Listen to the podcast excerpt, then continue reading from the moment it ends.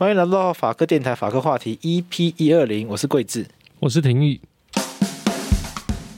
世界各国铁路其实很多都对赚钱不多啦，大部分都呈现亏损的状态。那你台铁为什么例 为什么能例外呢？就是没有例外，你还是在亏损的状态。那你今天就算公司化了，台铁真的有办法转亏为盈吗？这件事情，如果交通部没有办法用一个非常具体化的一个策略，为什么我们可以这样做，可以那样做？如果这个资讯始终对于工会、对于劳工来讲是不透明的，那他他当然对于公司未来前景没有信心。那没有信心的时候，又怎么会去支持这个公司化呢？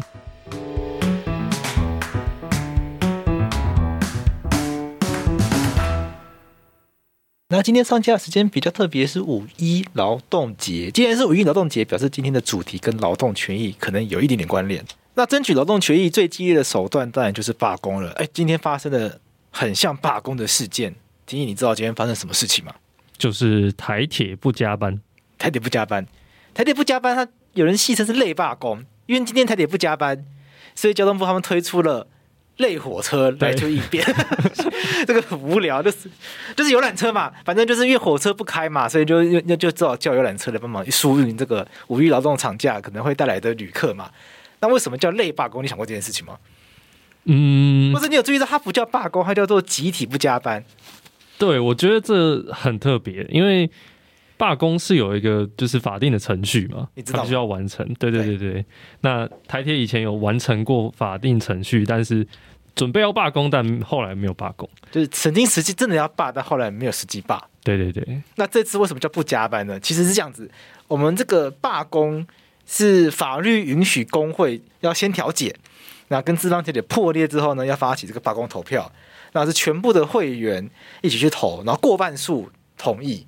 你才可以发起罢工。那罢工宣告罢工之后呢，这工会的会员就有配合罢工的义务。那很简单，就是你不可以去上班。那反过来说呢，罢工则是一种合法的让这个劳工可以不用上班的权利。那让劳工可以透过不不上班来去为雇主施压，那进而造成雇主的困扰，甚至是造成雇主的损失。所以罢工是一种合法。制造雇主困扰，甚至可以说罢工是一种合法的去伤害雇主的一种权利，这都很特别。那这次为什么是不加班呢？是因为我们可以看到说，这次工会并没有发起所谓的罢工投票。那工会他们这次运用的策略呢，他们叫做顺法斗争，也就在劳基法里面本来就允许劳工遇到国定假日可以选择不不呃不要加班，因为在国定假日原则上是不上班。但例外的雇主可以要求劳工来上班，那劳工当然可以拒绝。只是说台铁过去在劳资和谐的年代，基本上雇主班表排就算了，所以大家就会都会来上班。就我可能这我可能呃我可能国定假日想要想要放假的话，我提前排班表的时候我就要先讲。那我没有先讲的话，我可能就会被排定国定假日要上班。那这一次台铁工会呢，他们就是利用劳基法上的权利，他们就呼吁所有的人一起在，他们就呼吁所有的人一起站出来。表达在五一劳动节这天，我不要加班，所以他们是运用法律上本来就已经有的权利来去达成实质上跟罢工一样的效果。所以这个是这这是今天发生在五一劳动节，因为我们录音的时间不是在五一劳动节了，那所以播出的这一天，如果情况没有改变的话，应该就是会应该就是会罢工，那会发生不加班不加班，那也会发生台湾距离上一次台铁全面停驶。是我看一下，一九八八年吧？对，一九八八年距离现在是三十四年。哇，对，已经距离上一次台铁全面罢驶已经有三十四年的时间了。那这次的，那也可以跟大家分享一下。其实虽然说距离上次台湾全面台铁罢驶三十四年的时间，但其实在二零一七年的时候，有另外一个工会，就台铁产业工会，他们也发起过春节不加班的这样子一个活动。只是那一次春节不加班的响应人数比较少。所以，对于整个铁路运输的这个运能，没有带来太巨大的冲击。那也是因为那一次台铁产工的这个拒绝加班，它后续有衍生出一些相关的诉讼。那在那个诉讼中呢，台铁产工被认定他们在距离春节剩不到可能两个礼拜、一个礼拜的时间，才呼吁大家不加班，被认定这是一种有失诚信的行为。就是后来法院跟劳动部认为这是有违诚信原则，所以认为他们的集体不加班是不合法的。所以我们会看到这一次台铁企业工会，他们发起集体不加班，他们是提前很早，五月一号不加班，他们在四月一号的时候就宣布大家站出来，所以他们要去避掉这个过去已经存在的一个先例，所以这是很早就有这个台铁不加班的这样这个风声出来。那确实我们看到的新闻，到目前为止，我们今天是四月二十六号，看起来。全台湾只剩下一位火车司机要上班。哎，其实我觉得他很很有勇气，因为当大家都不要上班的时候呢，他还是愿意坚守岗位，他不怕。这个时候，我觉得对他来说可能是莫大压力。但是不过，即使是这样子啦，五月一号这一天应该也不会有任何一班火车发出了啦，因为交通部已经片面的宣布，当天所有火车停驶。是对，所以今天节目是四月二十六号录音的，那五月一号理论上这一天可能会是。应该会是完全没有任何一班火车的状态了。是，OK。那讲了这么多，今天台铁的工会劳方这边花了这么大力气出来抗争，希望得到社会大众的认同，也希望透过罢工、类罢工来去得到社会大众的关注。那他们到底想要大家关注什么样的议题？其实这个议题就是我们讲最近呃一直烧的呃越来越旺的台铁公司化的议题。其实台铁公司化这个议题牵涉的面向真的非常非常多，包括。经济学，包括会计学，包括什么财政啊，然后什么很多法律啊，非常非常多。所以其实今天这一集，呃，不太可能每一个面向都顾及到，所以我们只能挑重点讲。对，那台铁公司化这个议题是什么意思呢？其实大家碰到这个议题的时候，大概会很疑惑啊，台铁公司化，那它公司化，公司化是什么意思？就那台铁现在是长什么样子？啊，公司化又代表什么样的意义？完全听不懂。然后又或者是说，台铁到底为什么现在要做这件事情？就是完完全没有办法理解。一般民众完全不知道台铁到底发生了什么，所以今天才会有出现一个台铁公司化的议议题。OK，所以今天今天工会他们站出来，最大的诉求是反对公司化吗？可以这样说吗？嗯，其实不能这样说。OK，但是大家对于公司化。这件事要不要做？该怎么做？劳资双方之间存在很大的落差。对，可以这样讲。对，OK。那我们来分析看看，为什么台铁公司化这件事情会在今年浮上台面，成为一个令人注目的焦点.那我们是不是现在跟大家讨论看看？很多人一听到这个议题，就很直觉的认为说：哎，那所以台铁以后是要民营化吗？会变得跟中华电信一样，会变得跟华航一样，像这样子，甚至还上市上柜。一般人可以在呃股票里面去购买这个购买股票的一间公司吗？还是就我自己去看了他那个行政院推出的草案之后，才发现他其实是成立一间国营公司。是，那我们是不是现在跟大家分析看看，说国营化跟公司化跟民营化它有什么样的差别？其实就是呃，大家听到公司化大概会不了解，就是说，好，那台铁现在到底是什么？对，那。我们就直接讲，台铁现在是属于中央三级的行政机关，它是一个行政机关。OK，对，所以它不本身不是公司，然后也不是由呃民我们说民间私人去经营的，很明显，它就是一个国家经呃国家在运作的，它就是国家机器，对，它是国家机器的一部分。OK，对，那公司化是什么意思呢？意思就是说啊，今如果公司化了。就成功公司化以后，台铁之后就不会再是行政机关的一部分哦，它就会变成一间公司，叫做呃台湾铁路股份有限公司这样子。Okay.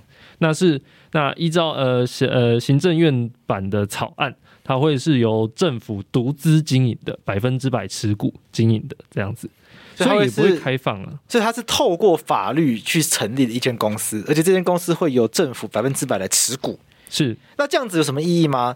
就是这样子的做法，跟没有民、没有没有国营化之前、没有公司化之前有什么差别？那还是由政府来掌控的公司，不是吗？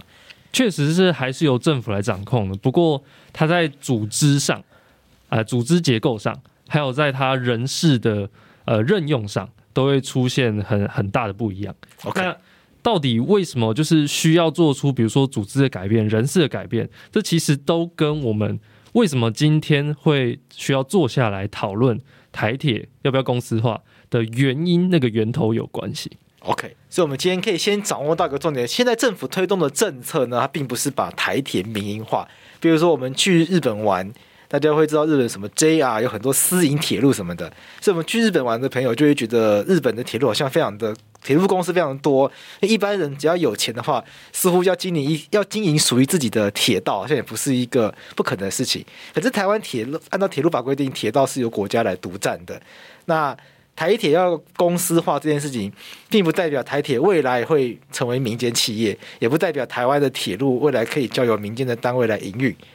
它只是要让台铁从国家机器里面的一部分移出来，改成用公司的方式继续经营。那这间公司呢，未来仍然还是会由国家百分之百来持有。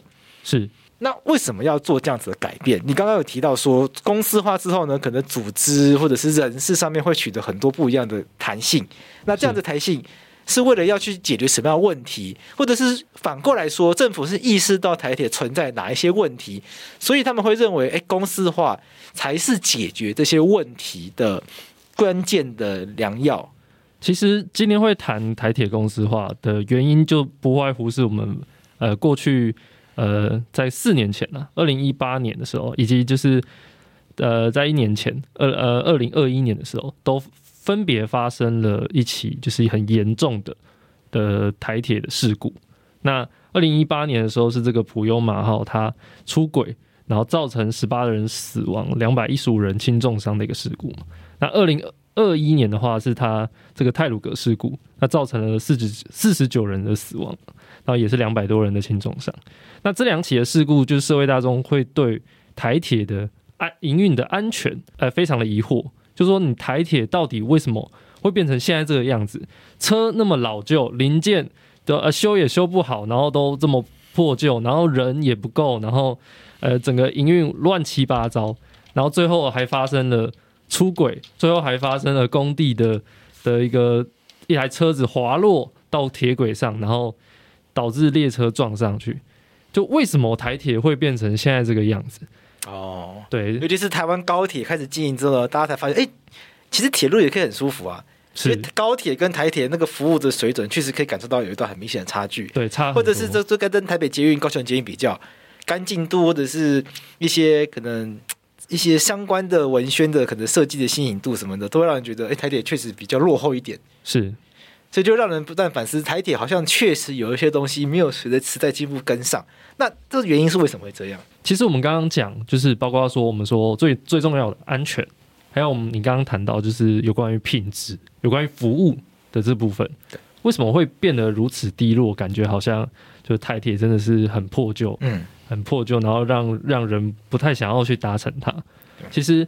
就是这些所有所有这些跟我们觉得服务品质，然后跟安全有关的，最终都回归到一个问题上，就是台铁的角色，就是我们刚刚强调的，台铁是一个呃中央三级的行政机关，这个角色所导致的。是那可以，那那台铁它扮演什么样的角色，导致它现在呈现这种积弱不振吗？这样讲可能对台铁的员工来说未必公平，可是我们看到的感觉，台铁好像。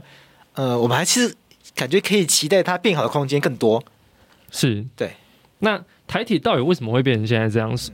首先，大家知道，就是我们谈台铁公司化，就是我们在新闻上看到的，可能一部分很重要的议题是债务怎么处理，资产怎么处理。诶，那我们不是原本在谈安全吗？为什么会突然又要谈起债务情况怎么样？难道一家公司负债会怎么样吗？那我们先了解一下台铁到底就是为什么会。变成现在负债的样子。那首先，其实台铁在，因为它是属于一个行政机关的一个地位，所以它会发生什么事？既然它是行政机关，就表示它做很多事情，它都会受到管制，包括说它的预算不能乱用，它必须要依照它原本的目的，依照然后配合政策去使用，包括它的盈余，它如果有盈余的话，它是要缴缴回去给政府的，它不能够自己随便乱用，比如说它可能。没有办法，就是随便保留盈余啊，或者是拿来转投资啊，除非有一些法规的一个授权嘛。那再例如说票价，我们平常讲最多，我们最最在乎的就是票价。对。那有时候我们会看到，哎，是不是有一些什么，呃呃，现在还有学生票的票价折价吗？好像没有。以前像我们讲这个一九五零年代的时候，那个以前叫初中啊，就是现在的国中，还有国民小学，呃。对对对，国民小学就是国小，他们初中的学生台铁给这些学生十趴的这个折价，呃，十趴不是说只只折十趴变九折哦，是一折啊，票票价只要一折。啊，真的哦？对，那差好多哦。国小的话，你只要付四趴的票价啊，百分之四。对，那在十发很便宜，台北到台东的普悠玛好像七百六十八还八百元，但只是八十元。对对对对，就变成现在这样，跟到淡水差不多价格，这样合理吗？所以就导致说，像呃一九五二年到一九六零年的这段期间，台铁其实盈余不多，但是它光是因为这些折价配合这些政府政策折价的损失，就高达就是一点二亿到二点三亿。因为它是政府的一部分嘛，它是国家机器嘛，所以政府想要做一些优惠人民、让人民有感的措施，是从火车票上面下手，对最快有感。因为当时在台湾能够做城际运输的，大概也只有台铁了。是对，那。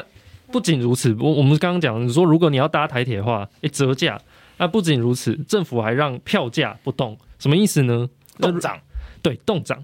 就啊，我们如果要涨票价的话，会考量到什么？可能是物价涨了，对，比如说台铁要在运作啊，它可能要火车，它要材料啊，然后用人的费用，它可能会涨。然后呃，人民的普遍的薪资涨了，诶，它可能可以收多一点钱。对不对？但是当物价跟人民的薪资涨的时候，从过去历史看来，台铁的票价的涨幅永远都跟不上物价跟薪资。那甚至说，我们说台铁最后一次涨价是什么时候？一九九五年。从这之后再也没有涨过，台铁再也没有涨过它的票价。可是。这时候，我们的经常人民的经常性薪资跟消费者物价都已经分别涨了五十 percent 跟三十 percent 哦，对，但台铁一次都没涨了。OK，所以台铁现在的票价其实某种程度上算偏低，对，算过于便宜的。OK，像我刚刚随手查了一下新闻，那这边有一个新闻预估，如果要把台铁的这个价格涨到符合正常的价格的话，台铁台北到高雄可能会破千元。对，OK。那这有问题啊！你台你台北到高雄你要破千元的话，那你也要服务的这个水准要上去啊，对对不对？所以我觉得这也会成为一个两难呐、啊。那不管怎么样，公司化是要做的原因，其中有一个考量是债务的处理。对，债务的处理。Okay, 那之所以会有这么多债务，是因为台铁过去属于政府机关，它必须配合政策，有许多不能做该做但不能做的事情，或者是。没有效益，但他却做了。那有哪些事情？像我们刚刚讲的是该做却不能做，譬如说票价不能涨，对不对？嗯、那该做的却不能做。那有什么事情是呃不该做的却该做的？像有效没效益做一大堆，表示说不该做该做了嘛？呃不该做的却做了嘛？对对对，我我举一个例子，就是嗯、呃，像呃目前的台铁局长，他叫杜伟，嗯、那他呃我我我去为了研究这个议题，我去看了立法院他们的那个呃咨询的影片。那一开始就是官员要报告嘛，所以这个局长呢就上去报告，哎，讲一讲，讲一讲，他谈台铁公司话，他他下了一句注解，叫说，呃，今天不做，明天就会后悔。哎，这句是不是很耳熟？这句是以前蒋经国在推动十大建设的时候他讲过的话，对不对？那十大建设里面，我记得蛮多项目跟铁路有关的，所以你在暗示很多的债务跟十大建设有关吗？是，所以我觉得。呃，台铁局长把这句话加进去，十分的恶趣味。OK，台铁被这句话害惨了。怎么说？原因就是因为我们讲十大建设，十大建设跟交通有关的，像像是什么铁路电气化，对，还有北北回铁路，对，然后还有像中山高速公路，也就是现在的国道一号，对。那这三个嘛，那台铁其实还有桃园国际机场啊，对对对，台中港、苏澳港。哎，这至少在我小时候的时候，那个四大建设要背得出来。到你这个年代，我不知道背不出来啊，真假的？OK，反正在我那个年代，就是十大建设会考虑哪十个要写出来这样子。那台中港、苏澳港、桃桃园国际机场，其实还有一个核四啊，对对，哎，不是核四，核一啊，啊，对，核一，就从十大建设开始盖了核一，然后后面一路盖核二、核三，然后核四这样子。OK，所以十大建设里面，其中两个跟铁路有关，跟台铁有关，北回铁路跟铁路电气化，这其实是好事啊。有北回铁路，因为在北回铁路之前，台湾的路铁路路网是筷子路网，花莲到台东一段，台北基隆一路到高雄屏东一段，两东西是接不起来的，这北回铁路就穿越台北，把把西部干线跟东部干线接起来，一直到九零年代盖完了南回铁路之后呢，才有环岛铁路网。是那铁路电气化就是在西部纵贯线这边，将纵贯线这边的铁路升级成使用电的铁路。对，那听起来是好事啊。那你为什么说这个对台铁来说是一个灾难？为什么是一个灾难呢？原因是因为呃，我们台铁在这个一九七八年之前呢，都是维持住一个盈余的状况，也就是说，它就是哎哎、欸、扣扣减减，最后哎、欸、是有剩钱，表示我们就是有赚钱。哦，以前台铁有在赚钱。以前台铁是有赚钱的，那铁路电气化当时考量到什么？就是因为呃那时候都还在用就是一些呃像柴油的燃油车、呃、燃油啦，那那些列车，所以它的污染很大，而且跑得很慢。那呃人民就是。逐渐需求越来越高嘛，就是他们需要搭车嘛，然后有一些货物需要送嘛。对，那你这个这个柴油这个列车实在是太慢了，所以他们考虑说，哎，那要电气化。对，那这整个计划投资金额就高达两百三十一亿。嗯，那这里面除了台铁自己筹了七点六七亿以外，啊、呃，省政府还为他发行了公债六十二亿。那除了少数的税捐支应之外，剩下大约六一百六十亿。全部都是向国外或国内去进行贷款的。这两百三十亿里面有一百六十亿是借来的钱，对，是借来的钱。其实公债那些也算了，但是就是这么多这么多的钱是用来借来的。而这件事情当初就是要推铁路电气化之前，财政部是不知道的。OK，这就是有点像是说，就是一家公司，就是董事长出去签什么几百万、几千万的约，嗯、但是里面。公司里面负责管钱的人不知道，OK，对，就发生这样一个情况。反正上面说要做，你就想要把它生出来，就对你就要想办法把它生出来。状况像这样，对，所以这件事情果然做了嘛，就是还是推下去了，那就做了。最后就发生什么？就是到一九八零年的时候，那时候电气化已经已经做好了。嗯，那因为光是台铁光是电话案结欠的长期债务就高达两百二十一亿，然后年度这样算下来。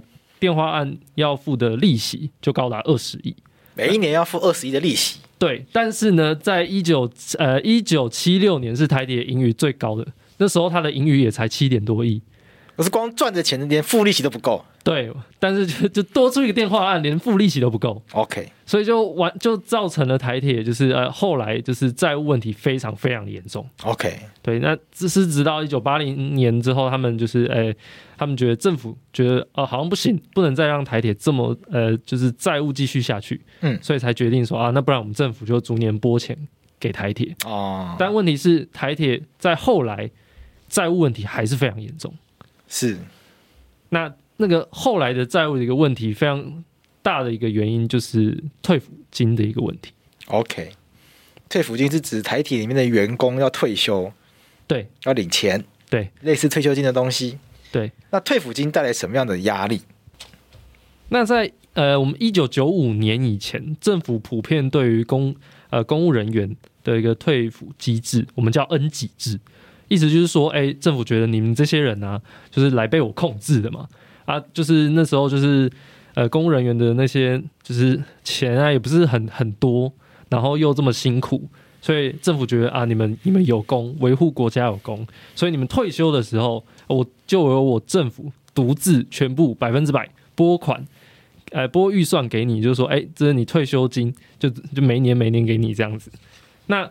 可是这这件事情造成政府后来财务非常非常严重的负担，像台铁，他他们在一九九九年才呃换成的，就是后来退府的新制，我们叫共同提拨制，意思就是说政府哎拨一笔钱，然后呃另外一笔是呃公务人员也自己也在就职的时候那段期间拨一笔钱，变成一个基金，哦，跟现在劳退新制很像，对对对对对，OK，那。直到一九九九年的时候，呃，台铁才换成了这个新制。那但是呢，在二零零三年的时候，因为旧制没有动嘛，旧制没有被溯及的改掉，所以导致在那一年，光是退休离职金，台铁的支出就高达五十三亿。那这五十三亿相当于什么？就是台铁当年度支出的五分之一。也就是说，你经营一家公司，居然有支出的五分之一都在付，不是现在的劳动力。OK，所造成的支出，这五分之一在付退休金，对，都在养以前的员工。对，OK，那这你想可想而知，这这些呃非常多，比如说像建设的债务啊，比如说退抚金的债务，就造成了台铁现在负债非常严重。那直到现在，我们算台铁的负债总共是四千多亿。那可能有人会问啊，就是哎，你公司负债归负债，那到底跟我们平我们在讲说，哎，会出轨？列车会出轨、会翻车，到底到底有什么关系吗？那其实关系可大了。对，因为我刚才想说，那个公司负债很多，一样会倒掉啊。现在是政府机关嘛，台铁现在是政府机关，它欠很多钱。对，那如果它变成公司之后，它一样欠很多钱的话，那哪有怎么解决什么问题？因为变公司搞不好变得更危险。因为政府机关的话，国库至少该给的还是要给，该填的还是要填嘛。那你变成公司之后呢？你政府的钱要拿去填公司，搞不好还要经过更多一些审查之类的程序，搞不好不能那么直接。我也不是，我也不是很清楚。但总而言之，就会让人觉得好像这样有换汤不换药的感觉吧。往往都是亏损的，政府亏钱跟公司亏钱，那都是亏钱。那到底可以解决什么样的问题？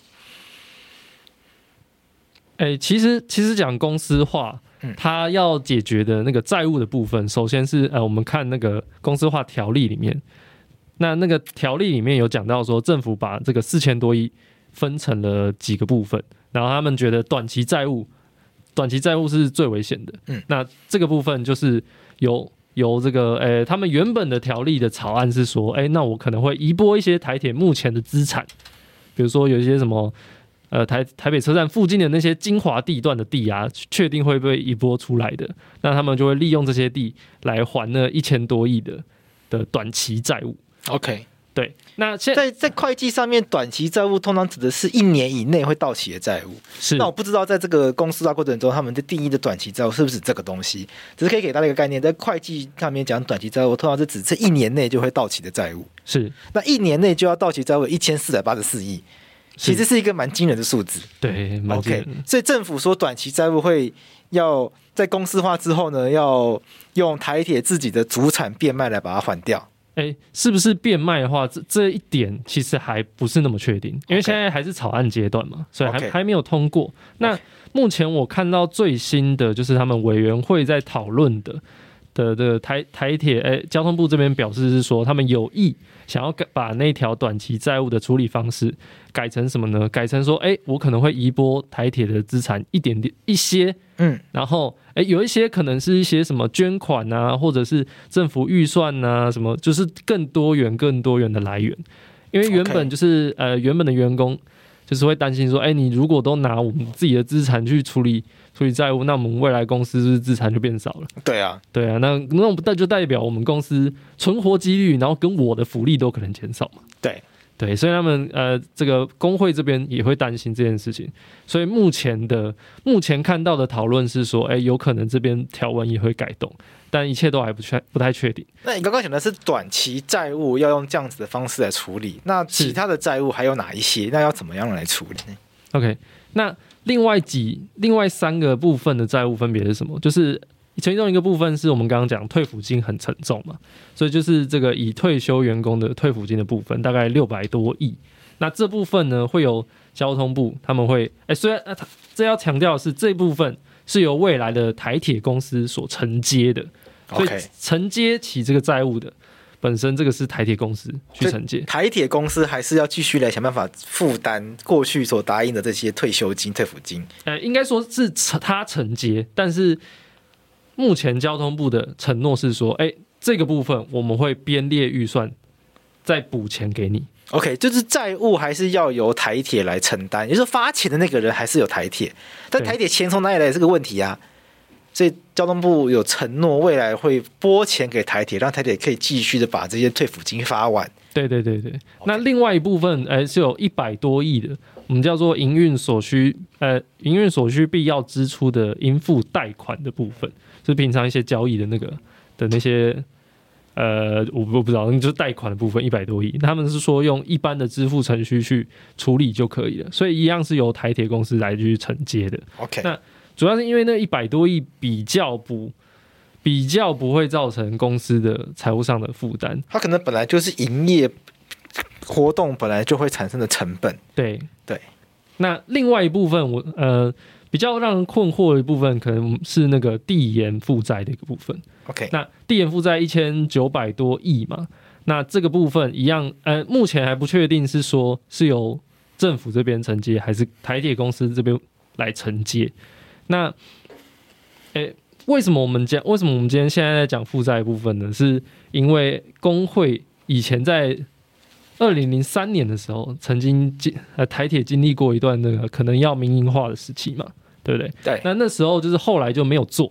那那时候的行政院的承诺是什么？承诺是说，哎，我承诺你工会，未来这些负债会归零，会全部都由我政府承承担。嗯。所以工会现在非常在意的是，这个债务到底有没有确实由政府来承担。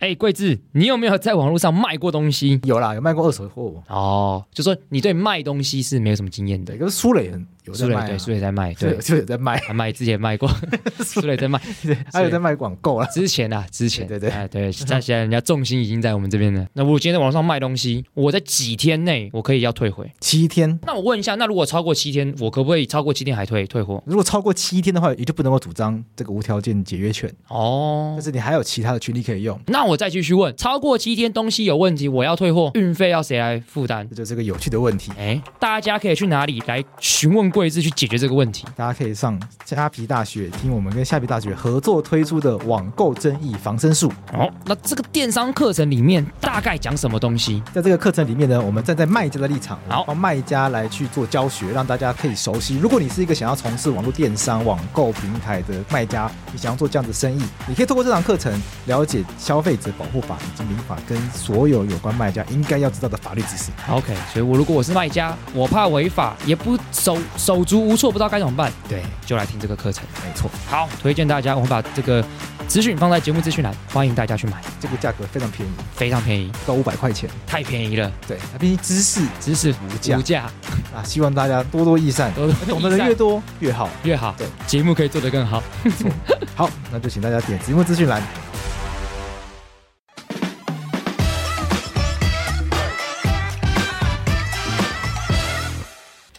所以听到这边，我大概感觉出来，台铁公司化其中有一个重要的争议是，公司化之后债务到底政府会不会负责？是因为台铁现在会肌肉不振，就是因为它承受了庞大的债务嘛。过去搞十大建设，然后一下要铁路电气化，北回南回、太鲁阁、普悠玛这些东西一直买一直盖，然后又台铁又捷运化，所以台铁为了要实现政府的政策目标，花了很多钱，承接了很多债务。那公司化之后呢？这些债务如果一起移转到公司身上，由公司来承担的话，会变成这些在台铁工作的员工，他们就会有背负有没有办法把这个债务还清的压力。那这个当然也会影响到未来他们在公司里面的，包括工作条件、福利条件、奖金，应该都会受到相对应的影响。所以台铁工会劳方这边他们会非常在意债务，政府真的会不会遵守他们承诺？由政府包括债务直接。留给政府，台铁公司化出来之后呢，最好债务都不要移出来，债务直接由交通部，甚至是政政府找其他单位把它钱付掉，这个对台铁来说当然是最好的做法。但现在看起来呢，政府没有这样做，政府把债务分成好几个部分，有一部分呃设立什么基金，有一部分还是由台铁自己来负担，交通部承诺我会给你钱，那大家都担心啦，退抚金你说政府会给我钱，让我未来去付这退抚金，你跳票怎么办？对你苏贞昌愿意付，那你苏贞昌四年之后，你又不一定选得上。民进党四年做不一定执政啊，搞不好换政府，换政府之后呢，会不会政策又改变？对，尤其是像那个这个呃公司化草案里面有讲说，哎，政府会编列预算嘛，这有被写进去。但是、呃、很有趣的是，工会的草案它特别强调了两个字：全额。OK。就是说，你政府要全额，因为这表示什么？工会非常担心，就是说，你说你会编列预算啊，你编一块也叫编列预算了，象征性的预算，对，象征性编的没有错。对啊，那那要是发生这种情况怎么办？所以工会多了一个全额，就其实可以呈现出工会对于政府到底会不会实践这个所谓债务归零的承诺感到非常忧心啊。这个我想大家也可以很，我觉得大家是可以理解工会的这个立场跟想法，因为台湾。呃，法条规定一回事情，实际上做一回事情，阳奉阴违状况太多了。是，所以现在政府承诺一定会帮，一定会把这个债务还到底，一定会把钱付给台铁。谁相信之后是不是真的会如实履行承诺？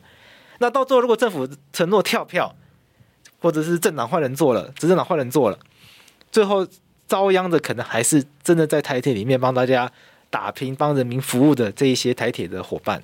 是。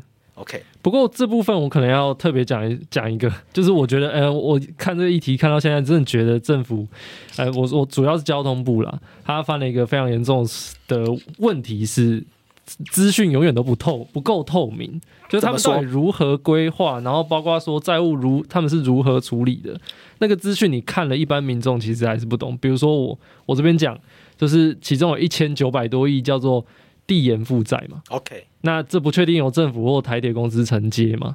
那这就这工会就会担心说啊，你这个负债不由公司或呃不不确定到底谁承接，那不就很担心是不是最后由我来承接吗？对，那其实他直接讲递延负债，就导致很多人都不知道这是什么。他说，呃，台铁这边说这不是实质负债啊，这是什么意思？其实递延负债在会计学上，它可能它可以被。它可以被指涉的是一个叫做递延收入的这个东西。那这个收入其实是是指说，哎，今天今天就是我可能要给你补助，我政府要要你做什么事情，我要给你补助。但是这个补助不是，哎，我我给你就直接给你，我补给你补助有一个条件的，这个条件是要你去做什么，要你去做什么。嗯，啊，这个递延负债其实是，哎，你在还没有完，还没有就是还没有接收到补助之前呢。这一笔金额会先被归在负债的部这个部分，为什么？因为你有一个条件要完成嘛，所以你要先去履行这个条件。所以履行条件，比如说你履行到五十 percent，这五十 percent 的金额会被移转到收入的部分。哦，也就是说，这个负债其实它不是实质负债的意思是说，你如果履行了，比如说你百分之百履行了，或履行多少了，它是会被变成收入的。OK。对，所以这这这其实是会计上的一个用语，但是它你直接比如说你，呃，像交通部就是 选择的方法就是直接把它放上来，然后说不是实质负债，就是导致说你跟一般民众之间认知的一个极大差异。说，哎，它名称叫递延负债啊，怎么会不是负债？嗯，其实是那是用语上的关系。OK，对对对，所以我我我调查到现在，就始终都觉得，呃，就是不知道为什么。这个议题可以资讯不透明，但不过就是，诶，交通部这边是承诺啦。那如果是台铁公司所承担的话，因为递延负债嘛，啊，未来应该要转成收入。那个收入的部分就是说，诶，你政府应该要给补助。所以政的政府的承诺是说，诶，如果你承担，我确实会给补助。Okay. 这样子。OK，但是这个是政府的承诺，到底能不能相信呢？我想这个还是取决于劳资双方能不能够建立互信啊。是。OK，那讲来讲去，我们刚刚都在讲债务的问题。债务听起来是这次台铁公司化一个很重要的课题。那它跟我们另外一项一开始你提到的课题安全，因为我们一开始你提到了泰鲁格事故、普悠玛事故这两个事故，让大家关注到台铁安全性非常不足的问题。那也因因此成为了台铁公司化的导火线。那它跟债务问题跟公司化安全到底有什么关联？这这其实也是工呃，我们说一般社会大众或者是工会也好，不断质疑交通部的点。你一直推公司化，一直推公司化，可是公司化到底跟安全有什么关系？对啊，公司不等于安全呢？对，你为什么要一直那么努力的推公司化呢？对啊，很多航空公司也没有很安全呐。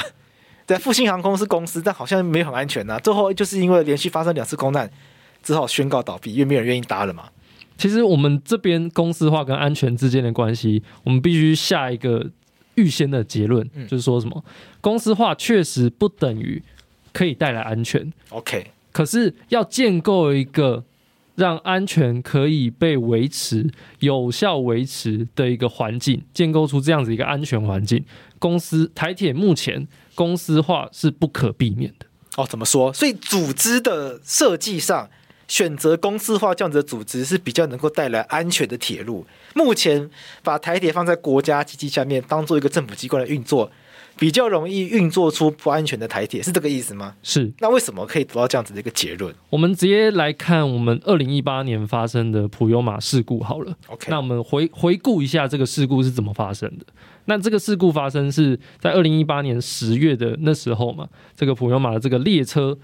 哎哎，发出嘛？那在发出过不久呢，他们就有一个设备叫做主风泵哦。那这个主风泵发生什么事？事后来看，发现它是因为它的滤网没有定时的清理，导致淤积，就是可能一些什么羽毛啊、什么一些灰尘啊、碎屑啊这种淤积。那主风泵那个滤网淤积也会造成什么样的现象呢？主风泵是用来累积压力，那这个压力是用来刹车的。哦，对，所以就会变成是说，哎，要是主风泵压力不足，就代表你可能没有那个足够的那个压力，让这这部呃这这这个列车停下来。反正就是刹车会失灵了。对，刹车会失灵，这是非常严重的事情。对，所以既然会这么严重，呃，如果压力不足的话呢，他们就设计一套机制是什么呢？主风泵如果压力不足，哎，那我就把这个动力给切掉。那什么意思呢？你骑机车也如果刹车失灵，要做什么？就把油门放掉嘛。啊，对对，就是就是这样的概念。所以他们设计这样一套制呃机制，就是说，哎，如果主风泵呃压力不足，那动力切断，反正车子就会慢慢停下来。对，车子就会慢慢停下来。那这台列车就发生了这样的一个情况，就是它一直主风泵压力不足，然后就又被切断，又被切断。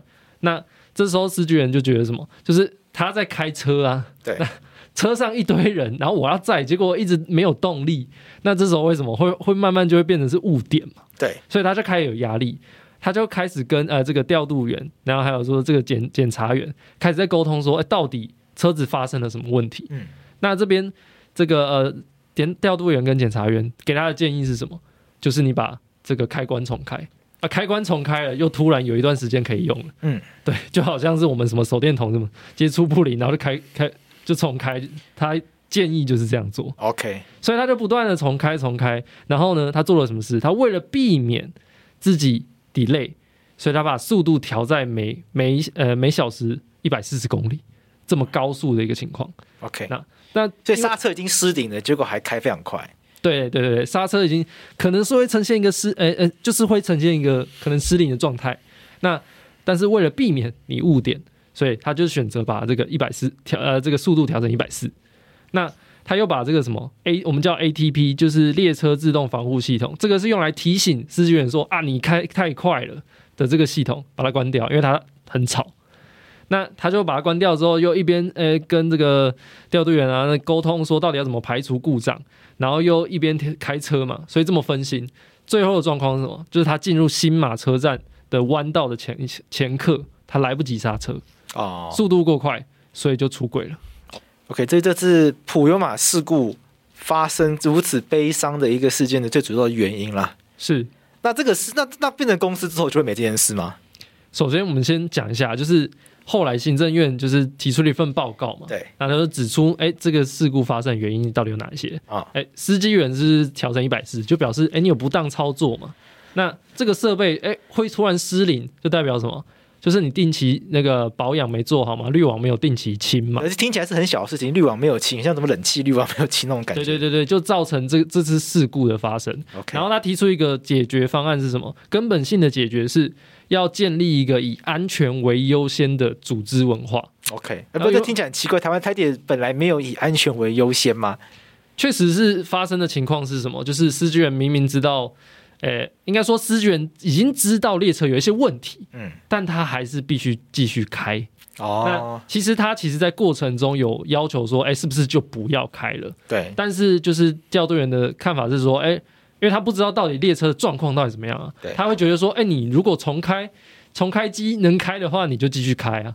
OK，就是会发生这样的状况是，诶，彼此之间不知道这到底有多严重。哦，所以这是有点像系统性的问题，对，就是每一个在这个台铁系统里面的环节上都出了问题，然后这些问题加成在一起，就酿成这次悲剧。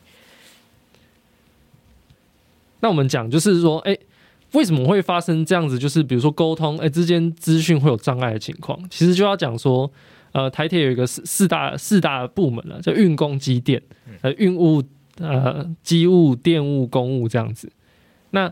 这部这四大部门呢，平常因为你是属于台铁是属于行政机关嘛，那因为台铁是属于行政机关嘛，所以它平常的诶，它的一个组织结构模式是什么？就是我们讲就是很有名的马克思的一个科层体制。那大家就想象一个三角形的情况，上面有最高层，然后它比如说分成三个部门，然后这三个部门有可能又分成好几个部门，而这个好几个部门又分成好几好几好几个分支这样子，那。这样子的一个科层体制，它其实就是会分工非常的呃细嘛，就每一个人就是哎放到那个位置，你就是做那部分呢、然后按照这个程序一阶一阶下来，你就做那个事嘛。可是就会造成一个问题是，每一个人因为他被这个结构、被这个组织给绑死，所以他没办法动。一旦他今天比如说工作觉得很累了，哎，他有个创意跟主管提出来说，哎，我们要不要这样做？主管就会开始担心，啊、你想做我不想做啊。OK，对，所以所以就会变成是，呃，他久而久之，他就是创意就被磨灭了，他只做他被安排要做的那些事情。那在这么细的分工里面，我会发现它像树枝一样的的一个形状嘛。那树枝你上下感觉好像是连在一起，可是左右它其实是连连没有连在一起的。平常左右之间就是横向的一个整合，水平的整合，时常是没有被建立起来的。因为每个人都做自己的事情，突然被告知说：“哎，你要跟哪一个部门合作啊？”就不知道怎么合作嘛，就会发生这样的状况。台铁这件事情就跟就跟这个水平整合很有关系。OK，因为它有一个四大部门叫运工机电嘛，啊运务、呃机务、电务跟公务嘛。OK，那他们平常就负责不同的事情。比如说你机务在看这个呃这个列车的时候，那你可能会注意到什么？啊，可是你运物的时候，平常负责那个东西，你可能没有注意到。对，所以就会造成是彼此之间，如果资讯有落差，你知道这台车怎么了，可是运物的人不一定知道。OK，那改成公司化的话，真的有办法去解决这种横向联系的问题吗？因为很多大公司，因为部门多了，人也多了，常常横向联系也未必做得很好，那最后就变成一间没有竞争力的公司啊。应该说，如果公司化以后，你还继续继承这种组织结构的话，那应该就是没有用。但是公司化提供的环、提供的条件是什么？你可以不需要再继续继承这样的一个。的一个组织结构，为什么？因为台铁现在有这个组织结构，是因为条例定出来的，有一个台铁公呃台铁的条例定在那里，说，哎，你应该要设立什么样的机关，你应该要设立什么样的机关，所以他透过这些很多很多的条例，他去定出一，他去整合出一个，哎，一个蓝图，说你台铁的组织结构长这个样子，但这个就被法规给绑死了，oh. 就你只能长这样子，你每个人进去就是坐那个位置，做那个工作。但彼此之间的整合呢，没有。那公司化能够怎么样？公司化就是说，哎、欸，我今天觉得，比如说呃，法白，我们就觉得，嗯，现在这个组织结构可能有哪一个哪一个部门特别冗，或者说他做的事情有点重复，那我们调整一下。OK，公司化提供的条件就是这样子，你可以去弹性的调整这样子的一个组织结构。因为现在是政府机关，是国家机器，所以法律规定该怎么做，就只能照法律走。公司化之后呢？未来台铁内部的这些组织结构呢，它的决定权会回到可能董事会身上，是，那就可以有更多的弹性去做调整，它不需要受到这么多严密法规的拘束啦。对我们，呃，我们讲最最最简单的是，目前台铁在交通部下面嘛，嗯，那交通部上面又有一个行政院，就表示什么？你上面的老板还有一个老板的老板，就两个。那公司化的意思是什么？你上面就是你台铁本身最上面就是一个董事会。那原则是你自己在处理的，你交通部不来管你，例外才交通部管你。可是如果你台铁在交通部底下，是原则你要受到交通部的管理的。OK，那我们讲完了台铁的这个债务问题，讲完它的安全性争议之后，我们回过头来，回到今天，今天五月一号，毕竟是劳动节，必定工会展开的类罢工，用集体休假的方式去达到罢工的效果，有很多的诉求。那工会他们。当然会在意公司的债务问题，会在意自己这个企业有没有一个安全文化的问题。我相信运输业的劳工最重要、最在意的一定是安安全的问题。我讲这一定是没有问题的。但是他们有没有还在意一些其他的事情？还有工会还有哪一些诉求是值得社会大众来聆听的？其实最主要就是，嗯，今天是组成工会，最担心的还是就是。你的薪资嘛，你的福利，因为就是来赚钱的嘛，就是来赚。我今天做做做员工做劳工，就是来赚钱的。那、啊、如果我没有赚，我没有赚到我应该，我认为我应该要赚到的钱，那当然就会不满嘛。没错，这是很很正常的一件事情。所以在公司化，在公司化这个台铁公司化这个议题上，交通部面临最大，目前看起来最大的阻碍，果然就是工会的一个态度。OK，可是我一直都觉得。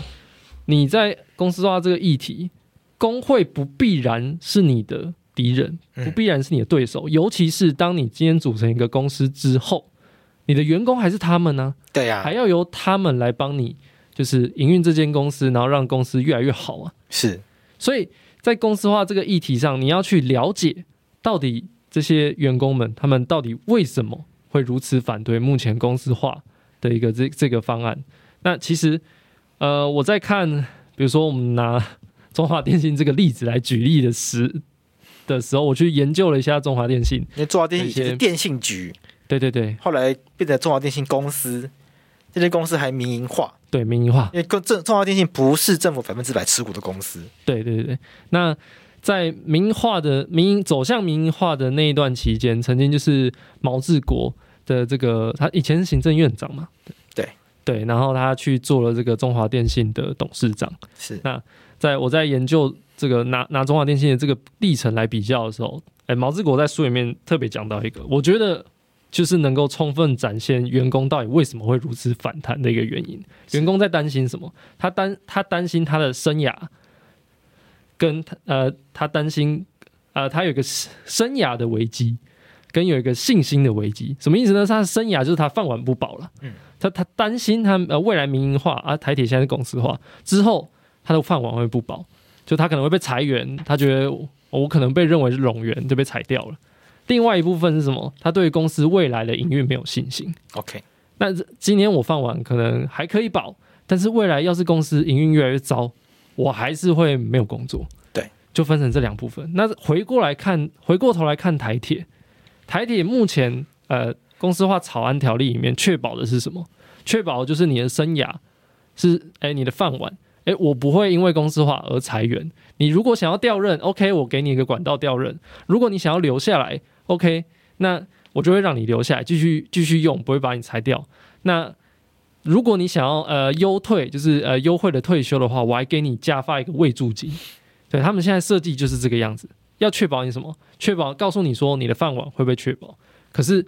工会还有一个还有个问题啊，就是他对公司未来的营运没有信心了。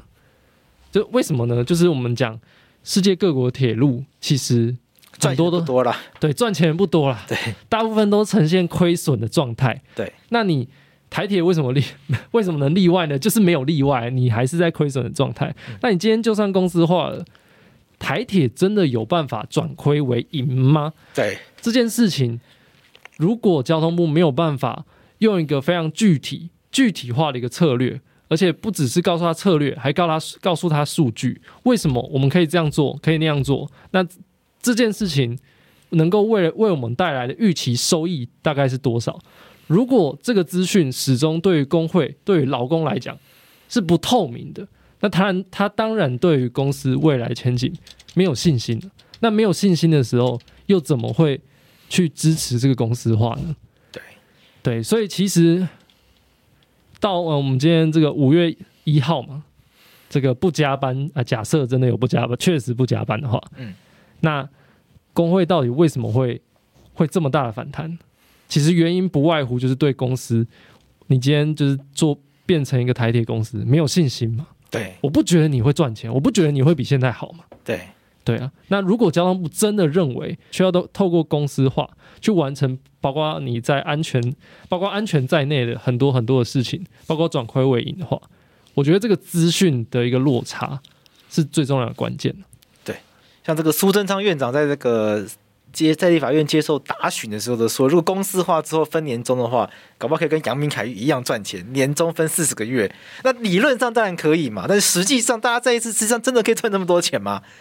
那交通部如果没办法端出一个令人能够有说服力的计划，一个能够相信的说法的话，就这样喊说哦，假设为了赚钱可以分年终四十个月，按这个我也会喊，那谁不会喊，对不对？对啊。那所以我觉得喊到一百个月，所以这个政策、社会政策、公共政策的沟通，真的需要花很多时间，而且要建立在足够的资讯上面，才能够说服大众，那才能够让大才能够来让大家来接受。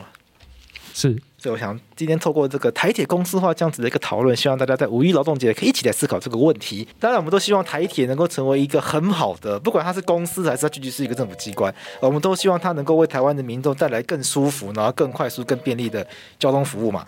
那这也我们希望它变得更安全，因为台铁确实在过去这几年，也有带来一些让我们觉得很遗憾的一些事件，我们当然都不希望它再次发生。所以未来台铁的改革，不管该如何前进，我们都希望台铁能够越变越好。我想这是大家共同的期望。是，好，那我们今天这一集就到这边，我们下次再见，拜拜，拜拜。